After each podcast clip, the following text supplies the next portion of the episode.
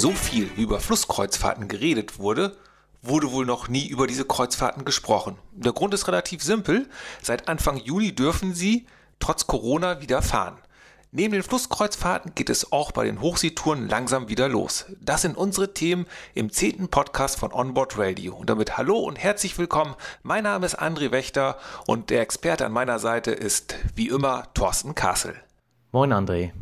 Ich habe es ja eben gesagt, seit Anfang Juni sind Flusskreuzfahrten wieder erlaubt. Wie ist denn das Feedback? Ja, man kriegt sehr gutes Feedback, was die Flussreisen angeht. Also da scheint alles einigermaßen gut zu funktionieren.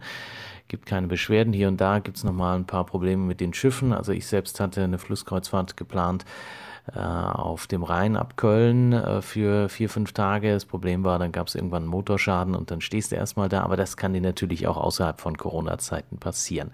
Aber jetzt ist es endlich soweit. AIDA und TUI, die stechen wieder in See und da haben die ich nenne sie jetzt mal Hardcore-Fans, natürlich dringend drauf gewartet.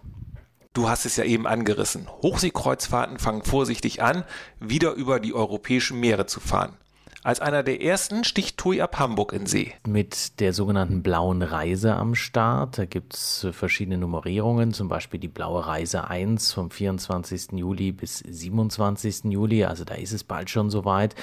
Äh, die führt äh, letztlich hinaus auf See. Da geht es am Hamburg los. Um 21.30 Uhr sieht man schön die Stadt äh, bei Nacht.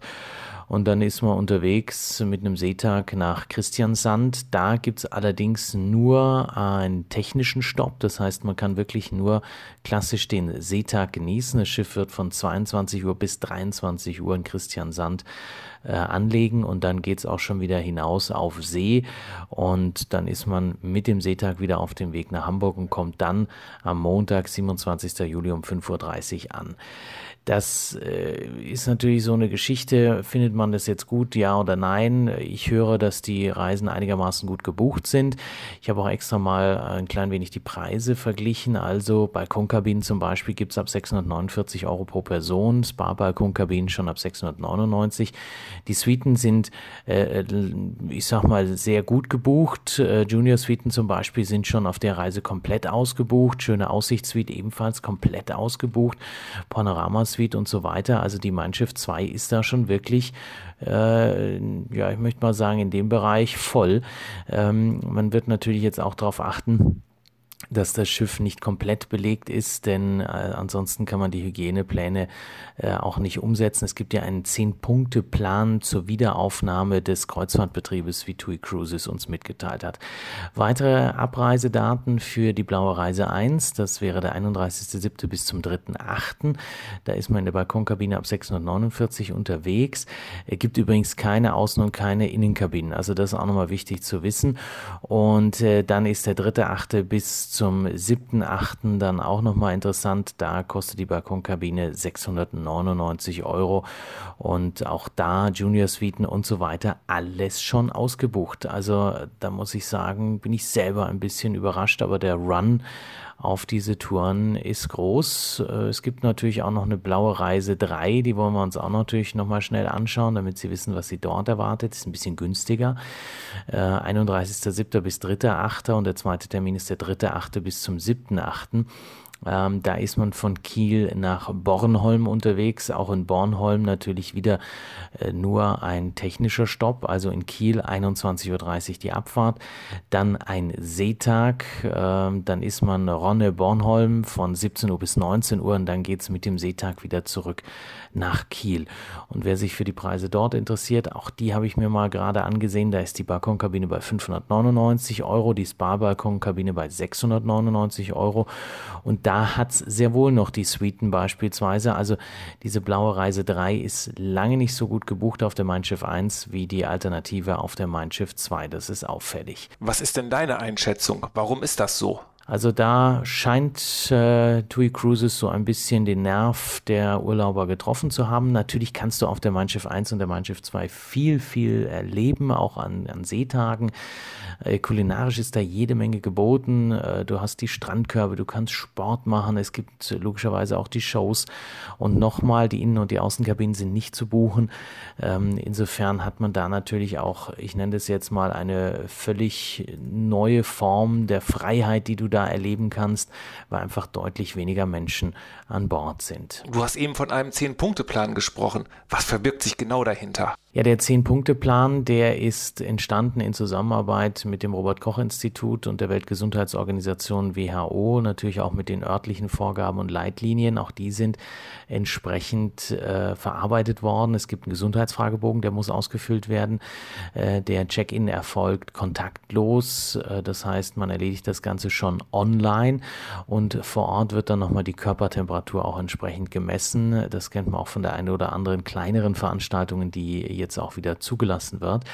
Dann habe ich vorhin schon mal kurz angesprochen, das Platz pro Passagierverhältnis ist natürlich deutlich besser. Das heißt, ähm, man hat äh, auf maximal 60 Prozent die Auslastung des Schiffes festgelegt. Ähm, das heißt, 40 Prozent der sonst noch mit an Bord befindlichen Gäste, die müssen zu Hause bleiben. Es gibt auch da äh, Sicherheitsabstand. Das heißt, man versucht auch die anderthalb Meter in irgendeiner Form umzusetzen. Service gibt es auch am Buffet, das heißt, äh, es ist nicht mehr möglich, sich selbst zu bedienen, sondern die Crew bringt einem alles, was man braucht. Äh, es gibt logischerweise äh, auch eine äh, freie Platzwahl. Ähm, das ist so, also du musst jetzt nicht dich überall anstellen und dann wirst du irgendwo hingesetzt, wo du nicht sitzen willst, also Bars, Restaurants das funktioniert wie bisher auch. Das Programm an Bord ist ein klein wenig eingeschränkt worden. Ähm, das heißt, es gibt mit sehr geringer Teilnehmerzahl Yogakurse, es gibt Vorstellungen im Klanghaus ähm, und auch die Vorstellungen im Theater werden kleiner, aber natürlich demzufolge auch jetzt nicht uninteressanter. Was noch gestrichen ist, sind Poolpartys, Fußballturniere und so ein Spaß. Also das kann nicht stattfinden. Im Spa- und Meerbereich, da wird es nur Einzelanwendungen geben können, während die Sauna bis auf weiteres geschlossen bleibt. Und die Betreuung im Kids Club, ähm, Teens Lounge und so weiter, die wird entsprechend der Hygienestandards durchgeführt. Also das funktioniert. Hygiene generell ein wichtiges äh, Thema. Es gibt überall Desinfektionsmittelspende, hat man uns mitgeteilt. Es findet wie bisher auch eine sehr gründliche Desinfektion statt in den Passagierkabinen, aber auch in den öffentlichen Bereichen. Bereichen. Das Bordhospital ist entsprechend ausgestattet worden. Das heißt, es gibt Test- und Laborgeräte, um schnellstmöglich dann auch äh, intervenieren zu können, falls irgendwo ein Verdacht aufkommt. Es gibt dann auch einen äh, neuen Offizier an Bord, der Infection Control Officer, wie es so schön heißt. Also der hat nichts anderes zu tun, als diese Covid-19-Thematik im Blick zu behalten. Und auch die Crew wurde entsprechend äh, geschult, äh, hat man uns mitgeteilt. Also auch die soll wissen, auf was es ankommt damit eben äh, keine Negativschlagzeilen mehr geschrieben werden und damit es keine Infektionen an Bord mehr gibt. Wie immer gilt, haben Sie Interesse an einer Kreuzfahrt, dann schicken Sie uns eine E-Mail, zum Beispiel an info at onboardradio.de oder gehen wir uns auf die Website. Über TUI haben wir gesprochen, die stechen ja schon wieder einen See und jetzt werden sich viele fragen, was macht denn eigentlich AIDA? AIDA, logisch, äh, da äh, steht man Tui nichts nach. Äh, da ist der Slogan Ihr Lieblingsort jetzt zum AIDA Vario Preis und äh, darunter dann immer so mit, mit Sicherheit der schönste Urlaub. Ähm, da gibt es im August drei Tage AIDA ab 399 Euro und zwar mit AIDA Perla. 12. August, 5. August, ähm, das sind die Abfahrtstermine. Also wenn man es mal chronologisch nimmt, 5. August bis 8. August und 12. August bis 15. August. Ähm, da geht es ab Hamburg los, einmal auf See und dann eben wieder nach drei Tagen zurück. Geht auch ab Kiel mit AIDA Blue drei Tage. Da sind die Termine der 20. August bis zum 23. und der 27. August bis zum 30. August. Und da ist man dann ab beispielsweise 798 Euro mit dabei, damit wir mal so ein bisschen eine Vorstellung haben. Äh, die Innenkabine wird dort angeboten ab 798, die Mehrblick kostet 998 und die Balkonkabine 1098. Wichtig zu wissen, bei TUI gebe ich das Ganze immer pro Person an, bei AIDA ist es immer pro Kabine bei uns.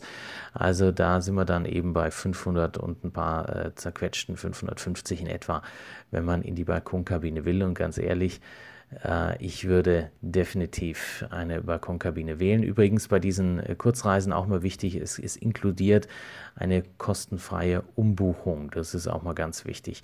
Dann haben wir noch Aida Mar ab Warnemünde, wer da loslegen will, 16. August bis 19. und 23. August bis 26. August. Und äh, dann sind wir durch. Also da gibt es dann noch AIDA äh, mit äh, vier Tagen ähm, ab Kiel, ab Hamburg und ab Warnemünde oder eben die Dreitagesvariante. Da kann sich dann jeder aussuchen, äh, was er am besten findet. Und wenn wir mal auf das Sicherheitskonzept und Gesundheitskonzept von AIDA noch schauen, ich glaube, das ist auch ganz interessant, oder? Das denke ich auch. Zumal ein vernünftiges Hygienekonzept in diesen Tagen vermutlich wichtiger ist als eine vernünftige Kabine. Also es gilt auch an Bord Mund-Nasenschutz in allen öffentlichen Bereichen, äh, wenn der vor allen Dingen Mindestabstand nicht eingehalten werden kann. Mindestabstand wie immer anderthalb Meter. Es wird darum gebeten, Kontakt zu reduzieren. Das heißt, ähm, überall, wo es geht, gibt es einen kontaktlosen Service. Und es gibt an Bord ein sogenanntes Wegeleitsystem, äh, sowohl an Bord selbst, aber auch schon im Terminal. Und was die Schutzmaßnahmen an Bord angeht, vor jeder Reise gibt es eine grundsätzliche Desinfektion des Schiffes. Ähm, dann natürlich tagtäglich und nachts die entsprechenden Reinigungs- und Desinfektionsmaßnahmen in Kabinen wie auch in den öffentlichen Bereichen. Äh, es gibt eine durchgehende Frischluftversorgung in allen Kabinen und öffentlichen Bereichen und äh, es stehen natürlich auch bei AIDA die ganzen Desinfektionsspender. Ähm, wenn man jetzt zur Reise antritt, Gesundheitsangaben müssen gemacht werden, Körpertemperatur wird äh, gemessen. Äh, es gibt eine Aufklärung für alle Gäste, auf was zu achten ist. Und auch bei der Crew wird übrigens tagtäglich die Gesundheit gecheckt und auch Temperaturmessungen werden durchgeführt, damit auch da nichts passieren kann. Okay, doch wie sieht es in den Restaurants aus? Äh, Kulinarik, äh, da gibt es Service am Platz. Das heißt, äh, man kann sich Tisch reservieren über MyAida ähm, Buffet, so wie man es kannte, wird es nicht geben. Es gibt, wie Sie schreiben, eine abgestimmte Wellness- und Fitnessangebote im Spa- und Fitnessbereich. Das heißt, auch da im Grunde Einzelanwendungen. Auch beim Entertainment gibt es ein angepasstes Programm. Keine Disco, keine Poolpartys. Also alles so, dass man im Theater zum Beispiel äh, gut Abstand halten kann. Ähm, für die Pools, die Wasserrutschen und den Klettergarten, da gibt es entsprechende Sicherheitshinweise, aber es ist jetzt nicht kategorisch ausgeschlossen, dass man das wahrnehmen kann. Es gibt auch einen angepassten Kids Club, ähm, also auch dort das Programm etwas kleiner als gewohnt, aber es findet statt.